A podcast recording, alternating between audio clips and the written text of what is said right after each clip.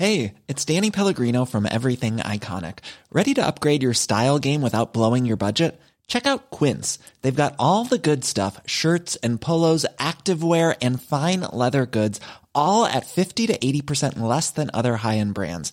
And the best part? They're all about safe, ethical, and responsible manufacturing. Get that luxury vibe without the luxury price tag. Hit up quince.com slash upgrade for free shipping and 365 day returns on your next order. That's quince.com slash upgrade.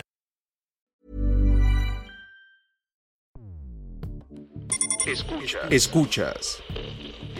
Escuchas un podcast de Dixo. Escuchas Bien Comer con Fernanda Alvarado. Hay personas que no saben escuchar su hambre. Entonces, primero, no se puede como implementar la alimentación intuitiva en alguien que primero no tiene educación sobre nutrición y en alguien que tal vez no sabe escuchar su hambre.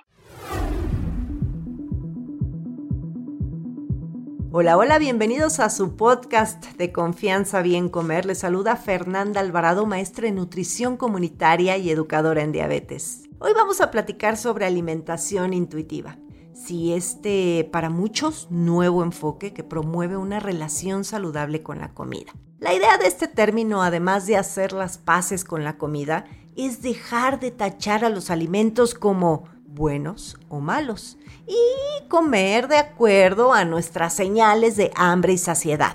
Esta propuesta suena fácil, sin embargo, no estoy muy segura que sea aplicable a todos por igual.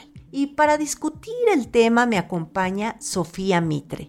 Ella es licenciada en Nutrición y Ciencia de los Alimentos, educadora en diabetes y maestra en nutrición deportiva y entrenamiento.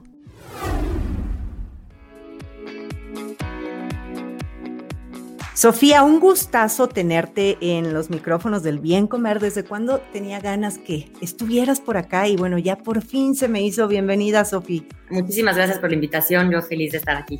Oye, Sofía, a ver, o sea, he visto en tus publicaciones que hablas mucho de esta alimentación intuitiva, la conexión de, del cuerpo con los alimentos, el no satanizar y bueno, pues de ahí eh, se me ocurrió tocar este tema porque pareciera moda, aunque bueno, ya tiene algunos años, pero siempre como que la formación de todo nutriólogo es hacer las dietas, ver los equivalentes. Alguna vez platicaba con Noti Pericharti, así odiamos el sistema mexicano de alimentos equivalentes tal cual, porque porque ¿cómo? Pues, te ponen ahí la comida, eh, por ejemplo, en grasas con proteína y te ponen un chorizo y a la parte ponen unas este, nueces y entonces la gente como que se confunde y yo creo que la gente pues no tendría por qué conocer tanto eso, ¿no? Vas a un nutriólogo a recibir una orientación, y, pero lo que tiene que ir un paciente con un nutriólogo es pues a recibir un poco de educación en general para que cuando coma no diga aquí hay cuatro equivalentes de tal y tres de tal. Entonces, todo esto, he hecho todo este rollo porque pues al final del día creo que importa más y no lo creo yo, digo, es lo que la evidencia nos ha mostrado últimamente que importa más la calidad de lo que comemos y cómo lo comemos, pero cómo lo comemos en cuanto nosotros la relación que guardamos con la comida, ¿no? Entonces, ¿a qué se le conoce como alimentación intuitiva? Sí, creo que tienes toda la razón y yo también odio los equivalentes, porque al final, justo como lo dices, como nutriólogos deberíamos de dar educación en nutrición, pero no fomentar esto, o sea, ya no, que no sepan de calorías, de porciones, de que se vuelve mucho más como obsesivo y rígido y te pierde mucho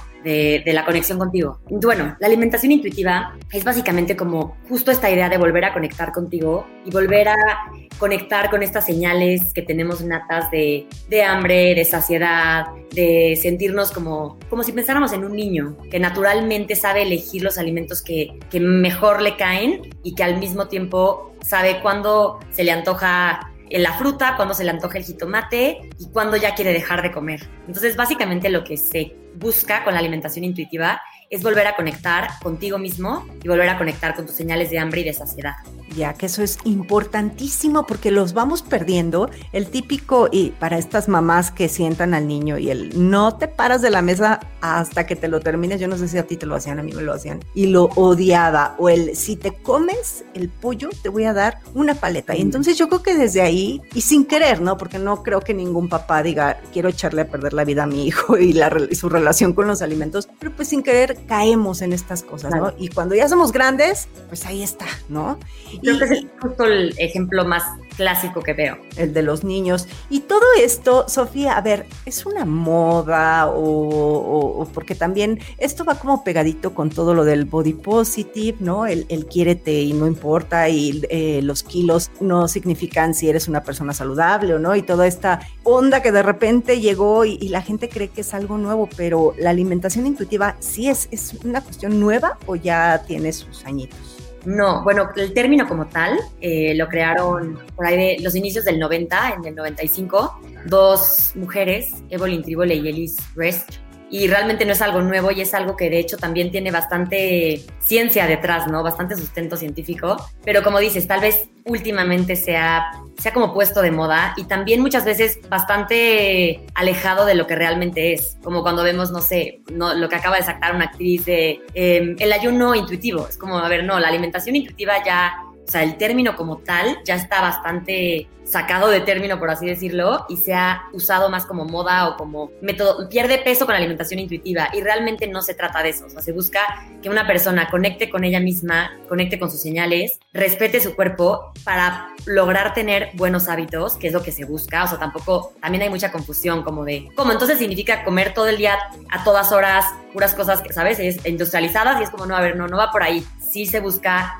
eh, mejorar hábitos, pero justamente quitándole el peso al peso. Sí, quitándole peso y también como juicio a los alimentos, ¿no? Pudiera ser que, por cierto, tenemos como población en general, creo que, pues, juicios erróneos la mayoría de las veces sobre alimentos que, pues, si bien hemos eh, crecido pensando que son lo peor, por ejemplo, en México, ¿no? Todos los antojitos, los tlacoyos, quesadillas, sopes, o sea, cuando alguien te ve comiendo, seguro te dicen, ¿cómo? ¿Tú comes eso? Si engorda muchísimo, ¿no? Y van y abren sus barritas de cereal cargadas de mil, este ingredientes y azúcar y demás. Entonces creo que también ahí tenemos una cuestión errónea, pero al final creo, y tú eh, me dirás si es cierto o no, lo que busca esta, eh, la alimentación intuitiva es dejar de enjuiciar si me como esa barrita llena de azúcares, porque la voy a disfrutar un momento, ¿no? O el pingüino o el gansito. Y si como igual el sope, voy a dejar de pensar que es súper nutritivo, ¿no? Esta parte de que nos hemos convertido como el apocalipsis alimentario, que todo lo que comes o, mata o te hace daño y, lo que sabe rico también es malísimo. Entonces, también va todo esto por ahí un poco. Sí, 100% va por ahí, de quitarle, pues justamente todas estas etiquetas que tenemos hacia los alimentos y recordar que al final son eso, ¿no? Y como dices, tal vez la dieta tradicional mexicana que teníamos de toda la vida, eh, si se hubiera conservado, pues todavía tendríamos un país un poco más saludable. Se basa en 10 principios que si quieres los podemos comentar. Y también podría comentar la razón principal por la que yo ya me cambié hacia ese enfoque y es un poco lo que yo veía con mis pacientes todos los días, que, o sea, cuando venían a perder peso, perdían peso y regresaban al año con más peso del que llegaron en un inicio y además ya como con una relación mala con la comida y con su cuerpo, que fue como mi, mi motivador mayor a darme cuenta que algo yo estaba haciendo mal, pues en la forma de que no estaba realmente educando ni cambiando hábitos, sino dándoles dietas restrictivas que pues sí, lograban un objetivo de pérdida de peso temporal, pero a largo plazo era algo que yo creo que les hacía un poquito más de daño que de bien. Sí, incluso llegan a comprometer su salud, ¿no? Y aparte una frustración, o sea, psicológicamente el estar a dieta, el estar con alimentación restrictiva y no perder peso, y entonces, ¿cuánto dura la dieta, no? Y te dicen, ¿y cuánto dura la dieta? Y es como la pregunta este, del millón, y entonces no les funcionó que tú y se van a la de la luna y se van a lo que me digas, ¿no? Pero a ver, cuéntanos esos 10 principios eh, básicos que plantean en la alimentación intuitiva. Pues bueno, el primero justamente es esto de rechazar la mentalidad de dieta. Como dices, alguien hace una dieta pensando que es algo temporal, aunque yo decía, no, esto no es una dieta, de todos modos, con un plan de alimentación estructurado, con equivalentes, con calorías, acababan al final pensando que era una cosa como algo que tenían que seguir al pie de la letra, ¿no? Y entonces es mucho más fácil caer en esta mentalidad de todo o nada. Entonces, bueno, el principio número uno de la alimentación intuitiva es rechazar la mentalidad de dieta que básicamente es como esta idea de que estar a dieta es lo saludable, en vez de, realmente de enfocarnos en los buenos hábitos son lo que nos puede traer salud. Y darnos cuenta de que muchas veces estas dietas impuestas por alguien más que no eres tú y que no realmente te conoce al 100, em, puede desconectarte de ti mismo. Ok, entonces el primero es no dietas. Exacto, rechazar como esta mentalidad de dieta, o sea, como de justamente como esta estructura que dices de que pues piensan que es algo temporal y muy estructurado. El segundo, que me parece de los más importantes, es honrar tu hambre, que es como este proceso biológico que todos tenemos. Y para este principio, y creo que es fundamental saber que hay personas que no saben escuchar su hambre. Entonces, primero, no se puede como implementar la alimentación intuitiva en alguien que primero no tiene educación sobre nutrición y en alguien que tal vez no sabe escuchar su hambre. Entonces, también es como un proceso de saber que Tal vez no sabes cuando tienes hambre, porque tal vez, como dices, el, ejemplo de desde chiquito me obligaban a terminarme el plato. Entonces, para mí, como hasta que me termino el plato y eso para mí es como lo normal y lo que ya hago como inconscientemente. Entonces, primero también es educar a la persona, o bueno, más bien como este proceso de volver a conectar con sus señales de hambre. Y ahí también es como lo, lo típico de no caer en estas cosas que luego vemos en internet de si tienes hambre, eh, más cachicle, o tómate un café, o tómate un refresco de dieta. Es como, no, a ver, si tienes hambre y ya identificaste que es hambre, come. Eso sería como honrar el hambre. Y eso, a ver, nada más aquí un paréntesis, porque mucha gente, yo creo que es algo muy común, no sabe diferenciar cuando tiene hambre o cuando tiene simplemente apetito, ganas de comer. Entonces, ¿cómo la gente a pie? Porque pues todos afuera, la mayoría de los que me dicen sobre alimentación intuitiva, dicen que jamás podrían hacer eso porque su intuición va a ser llevarlos a comer y comer y comer. Entonces, que eso les llevaría a ganar peso y a sentirse peor. Entonces, ¿cómo diferenciar esta hambre física de ese apetito o también le llaman por ahí hambre emocional, ¿no? Exacto. Yo la primera vez que escuché el concepto de alimentación intuitiva dije, ¿qué es esta tontería? A mí me dices, come con tu hambre y con lo que se te antoja comer y viviría todos los días comiendo chetos todo el día. O sea, a mí no me digan que, que escucha tu hambre, ¿sabes? Pero es verdad que cuando realmente te permites el disfrutar los alimentos, el comer como sin esta rigidez mental, es raro porque es como, ah, ya, ya está permitido, y entonces mm, es como un poquito raro porque dices, ah, ya no se me antoja tanto. Es raro. Cuando te quitas esta restricción, muchas veces no calórica, sino mental, eh, pasa algo que, que, dices, ah, no, realmente ya escuché que no tengo hambre. O sea, o bueno, que esto es hambre, o es antojo, o es tal vez alguna emoción. Eh, pero bueno, también lleva un proceso. Y obviamente en cada paciente es diferente, ¿no? Entonces, justo es enseñarlos a volver a conectar con su hambre. El siguiente sería... Pero es justamente hacer las paces con la comida, que significa como realmente darte el permiso de comer de todo o sea, comer realmente de todo. Que esto pareciera también como, bueno, entonces, ¿en dónde, en dónde queda la salud con esto, no? Pero el, el principio relacionado más con alimentación saludable viene después. Y el cuarto es desafiar al policía alimentario. El policía alimentario es como estas reglas que tenemos muchas veces implantadas tristemente por muchas nutriólogas que tal vez decimos algo como muy al aire y el paciente se lo toma muy, muy como al pie de la letra. Entonces podrán ser como, por ejemplo, tener alimentos buenos o malos o si alguna nutrióloga algún día nos dio como alimentos prohibidos. Entonces ya decimos como, ¡Ah! no, mango no porque puro azúcar, por ejemplo, ¿no? Entonces todas estas ideas que tal vez tenemos en la mente que al final acaban siendo como un policía que te regaña y te dice qué está bien y qué está mal y como no este plato no está completo, entonces no puedo. O sea, como que todas estas reglas que tenemos, o ya es hora de comer porque son las 12, entonces ya me toca la colación, cuando tal vez desayuné a las 10 y no tengo hambre. Entonces todas estas reglas es como empezar a desafiarlas, ¿no? A decir, a ver, ¿por qué tengo esta idea? ¿De dónde viene? Es real, no es real, y si te quita la paz, pues tratar de, de quitarla. El quinto que es igual de importante que escuchar el hambre, es sentir tu saciedad, o sea, escuchar la saciedad. Entonces, a veces también es difícil porque hay conductas específicas que lo dificultan, como por ejemplo el hábito de acabarnos el plato. Entonces, aquí una persona que siempre fue educada a terminarse el plato, pues obviamente para esa persona sentir su saciedad cree que es sentirse muy lleno. Entonces, es como volver a, reaprender. Em, otro hábito que es que también dificulta esta, este principio es como este miedo irracional a tener hambre después, que alguien, alguien que tal vez ha vivido mucho en restricción tiene como un miedo irracional a decir, no, mejor como porque después me va a dar hambre. Entonces también eso hace que a veces comamos un poquito de más. Hay otra que es como acabarte el plato porque está muy rico, o como decir como, solamente hoy es cuando voy a comer entonces mejor me lo termino y mañana empiezo la dieta, por ejemplo. Esto es muy, muy común.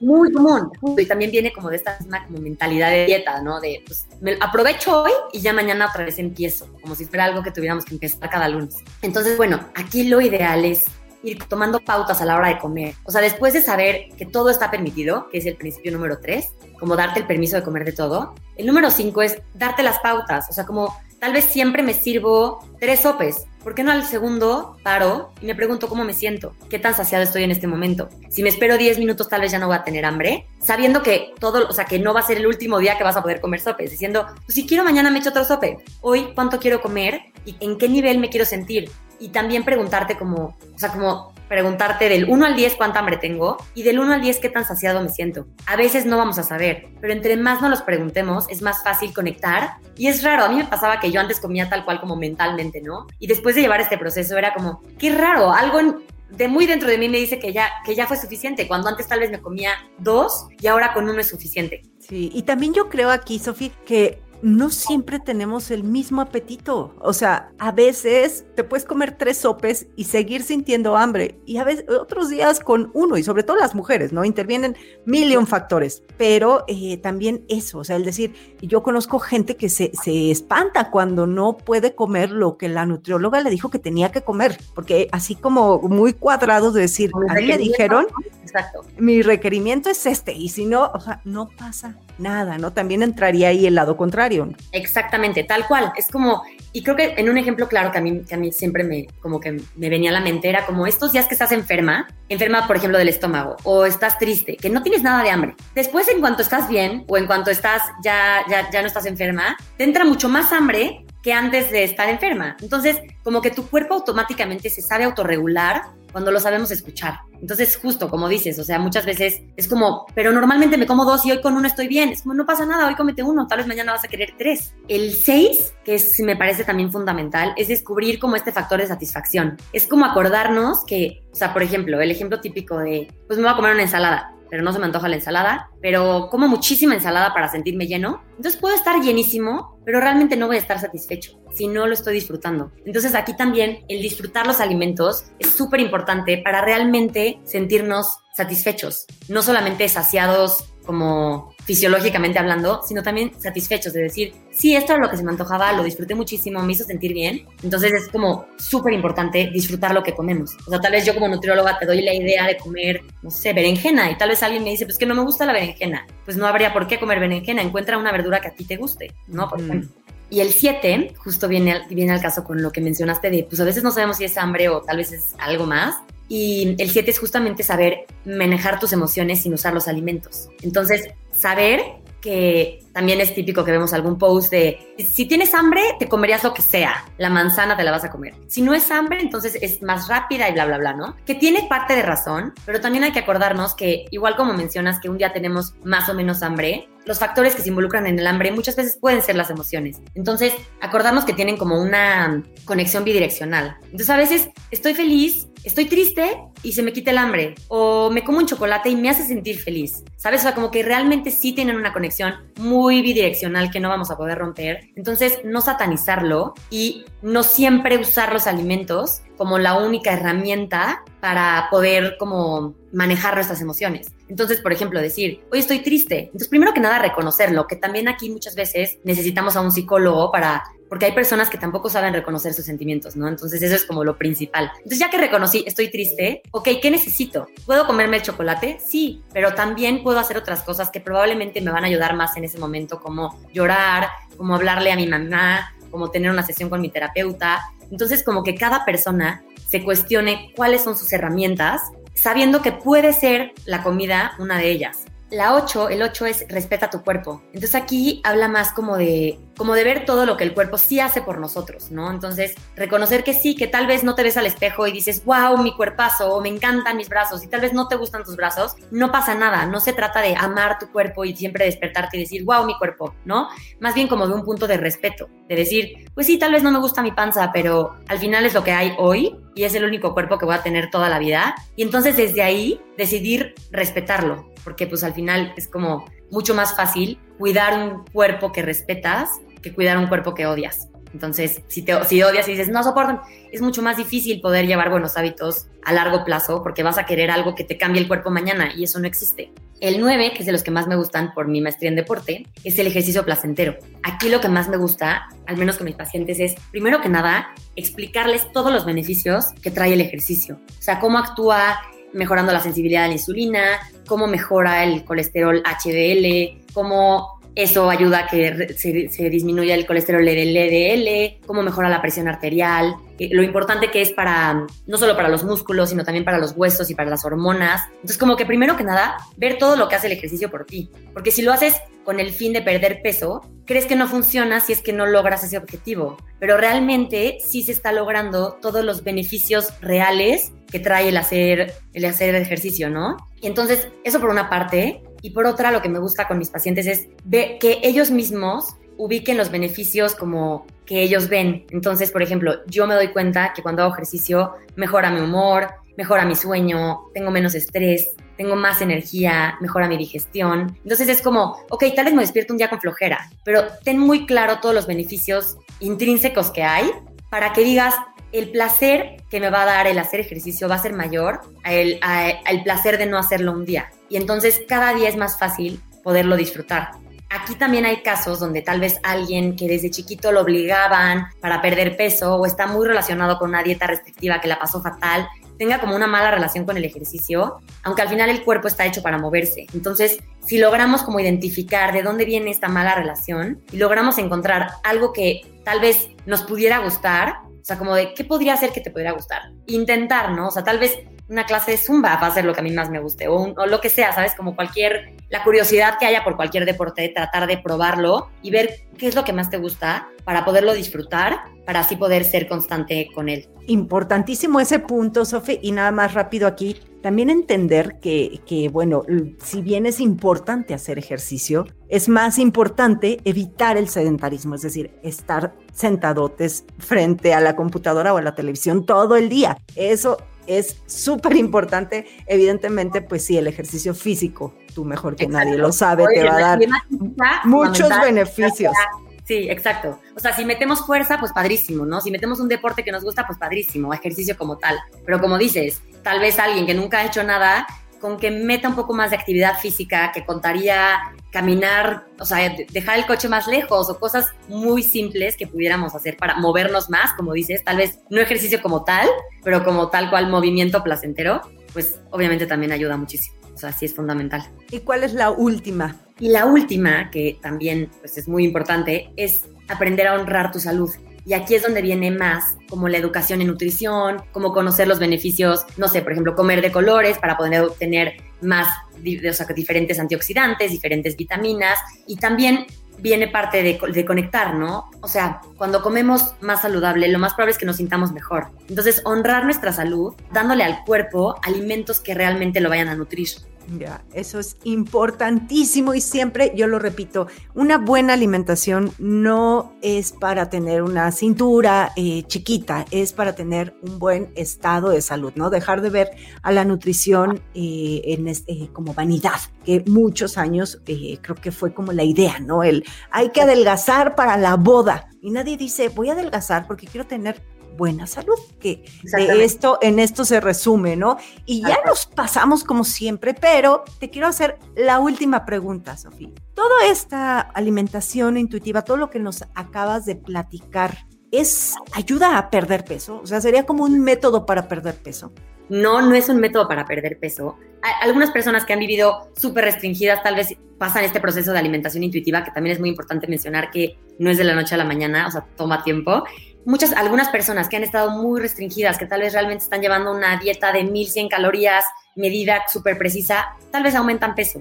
Pero la realidad es que también muchas personas, cuando logran mejorar su relación con la comida, cuando logran tener buenos hábitos y disfrutarlos, también pierden peso. Entonces, definitivamente no es un método de pérdida de peso, pero definitivamente es un método que, sin importar el peso, se ha visto que puede mejorar la salud de una persona tal cual en analíticas de sangre. Sí, y además eh, aquí yo creo que también entra mucho el factor estrés, ¿no? Ya cuando empiezas a comer conociendo y entendiendo esa sensación de, satisfacción, de plenitud y, haciéndole caso al cuerpo, pues quizá no es, no es el objetivo de una alimentación intuitiva perder peso, pero yo creo que al tiempo sí te ayuda a mantenerte saludable. No sé peso, pero a mantenerte con un mejor estado de salud y una cosa está pegadita de la otra, ¿no? Tal cual. Y, tal vez, como dices, tal vez te llega a, ese, a un peso, a un peso sostenible y no a esta sube y baja de peso que vemos muchas veces cuando una persona vive a dieta.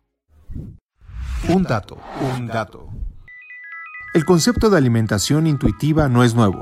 En 1973, Thelma Weiler fundó un programa de control de peso llamado Green Mountain. Este programa se basó en el principio de que las dietas no funcionan y que los cambios en el estilo de vida y el cuidado personal son más importantes para la salud a largo plazo. Sofi, ¿con qué te gustaría que se quede la audiencia?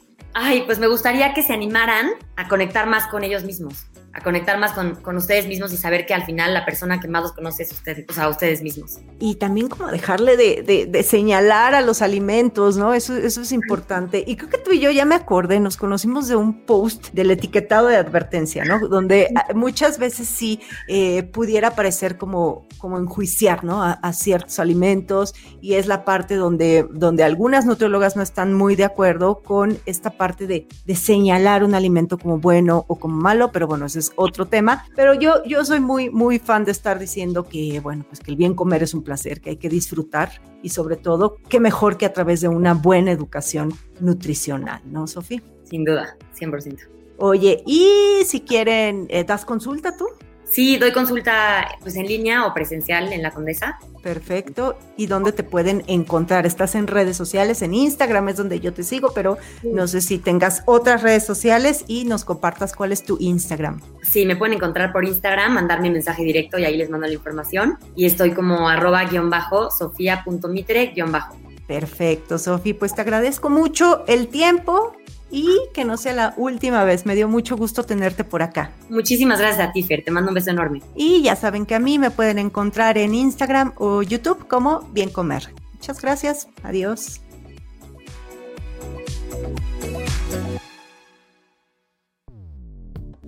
Dixo presentó Bien Comer con Fernanda Alvarado. La producción de este podcast corrió a cargo de Verónica Hernández. Coordinación de producción, Verónica Hernández. Dirección General, Dani Sadia. Las opiniones expresadas en este programa no pretenden sustituir en ningún caso la asesoría especializada de un profesional. Tanto las conductoras como Dixo quedan exentos de responsabilidad por la manera en que utilizan la información aquí proporcionada. Todas las opiniones son a título personal. Ever catch yourself eating the same flavorless dinner three days in a row? Dreaming of something better? Well, HelloFresh is your guilt-free dream come true, baby. It's me, Kiki Palmer. Let's wake up those taste buds with hot, juicy pecan-crusted chicken or garlic butter shrimp scampi. Mm. Hello Fresh. Stop dreaming of all the delicious possibilities and dig in at HelloFresh.com. Let's get this dinner party started.